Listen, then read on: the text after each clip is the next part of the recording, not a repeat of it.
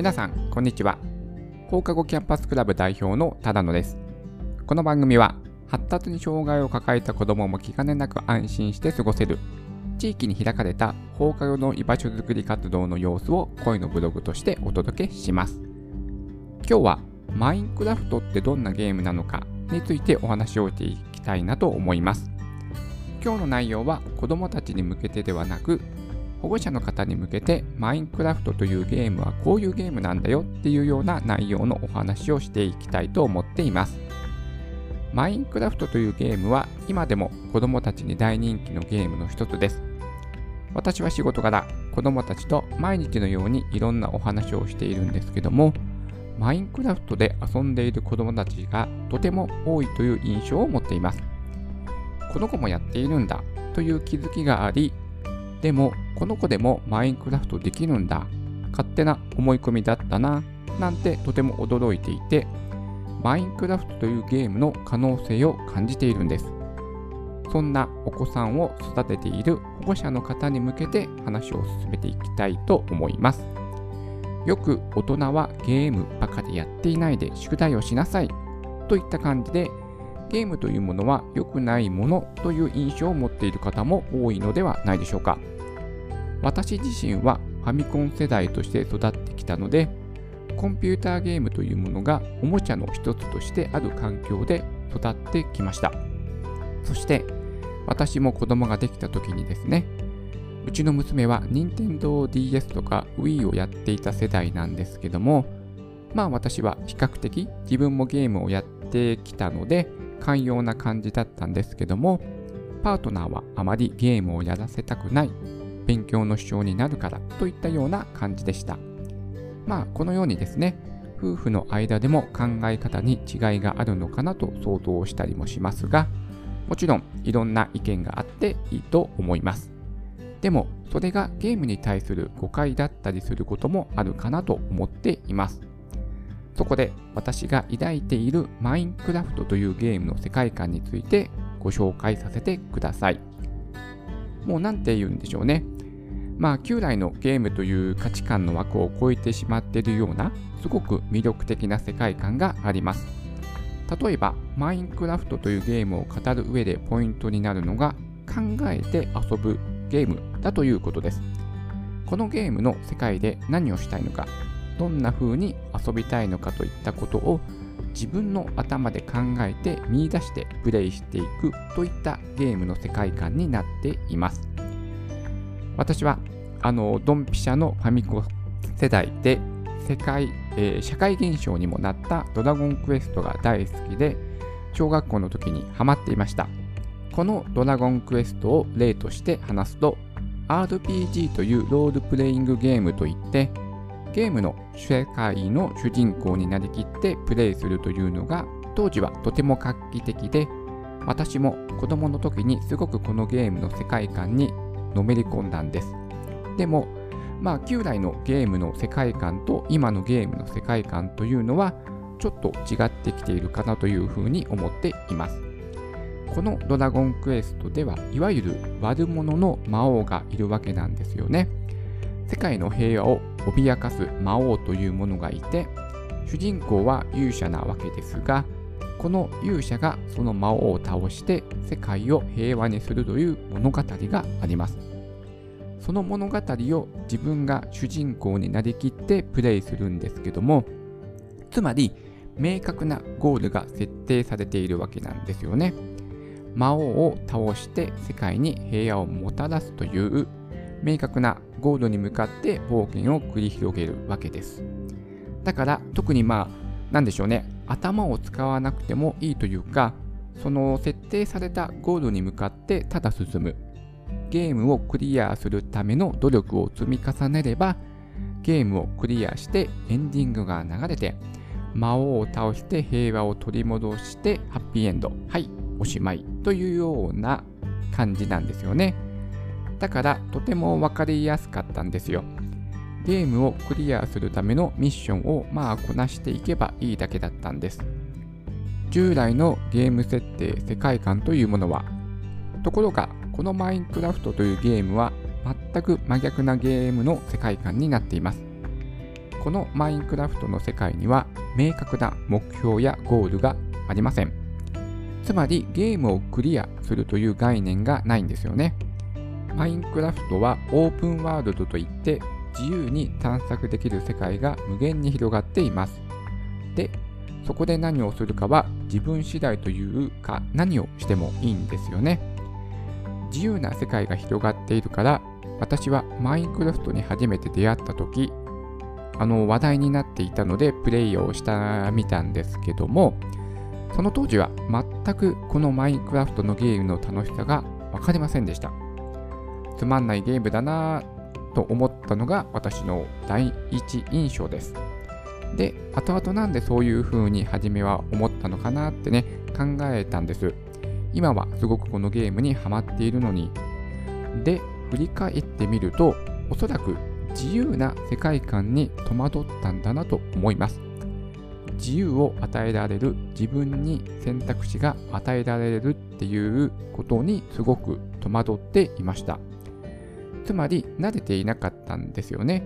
自分で考えてゲームをプレイするということに。今までとは違う与えられた課題をこなせば物語を進めることができる。じゃない自分で考え自分で何をしたいのかをしっかりと見出して選択して行動していく。はい。この世界観の違いがあの私をね戸惑わせたんだと思っています。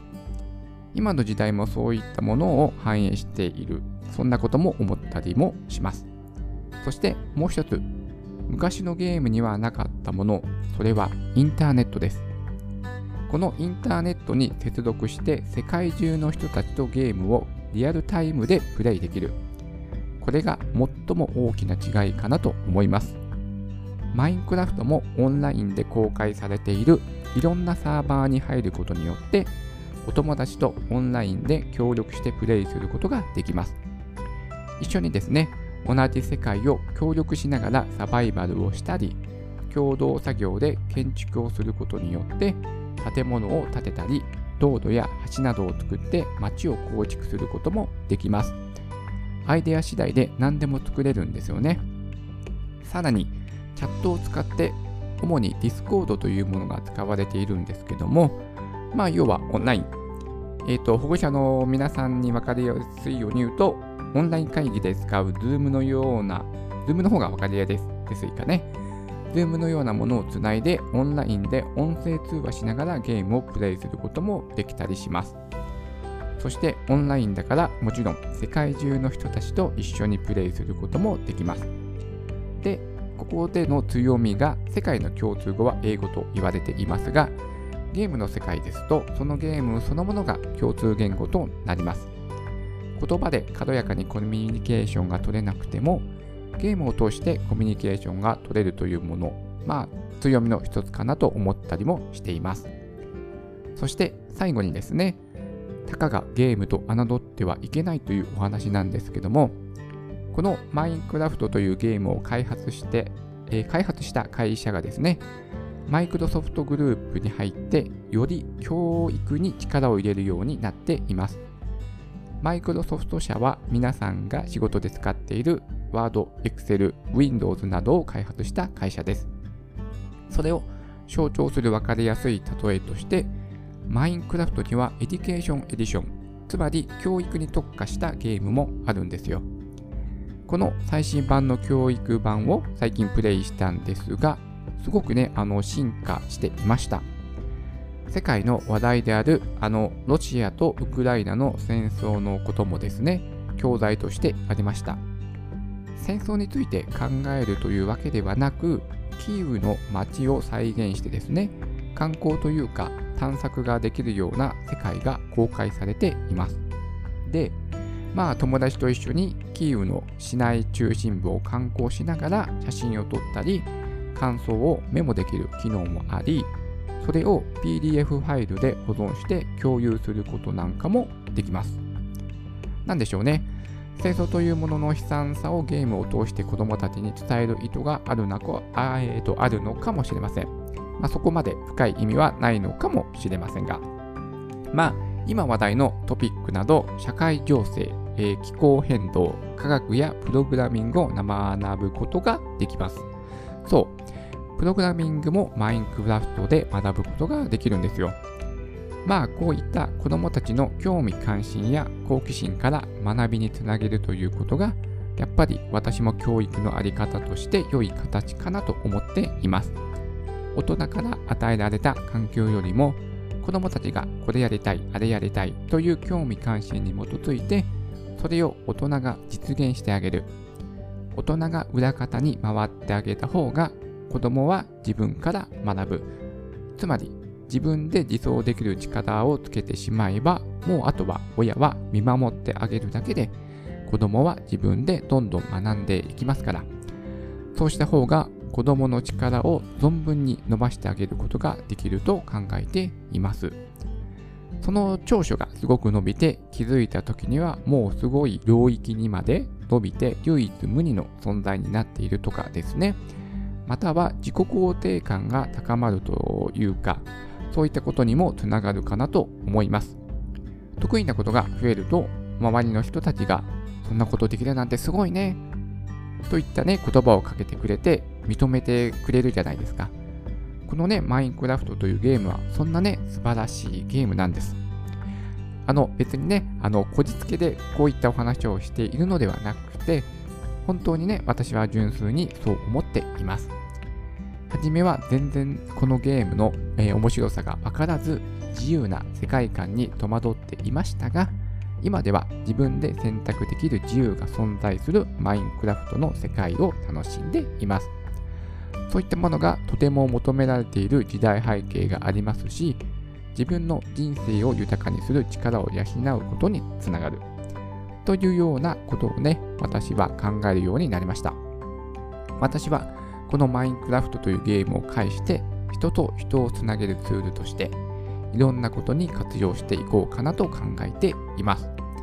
そこで放課後キャンパスクラブでどのような取り組みをマインクラフトを使ってやっているのかということは次回の放送でご紹介させていただきたいなと思っています。はい。それでは今日はマインクラフトについて保護者の方に向けてこのゲームの魅力をお伝えできればと思いましてお話をさせていただきました。最後にお知らせです。この番組の感想や活動へのメッセージなどフォームから送ってください。詳細欄にホームへのリンクを掲載しています。それではまた次回の放送でお会いしましょう。さようなら。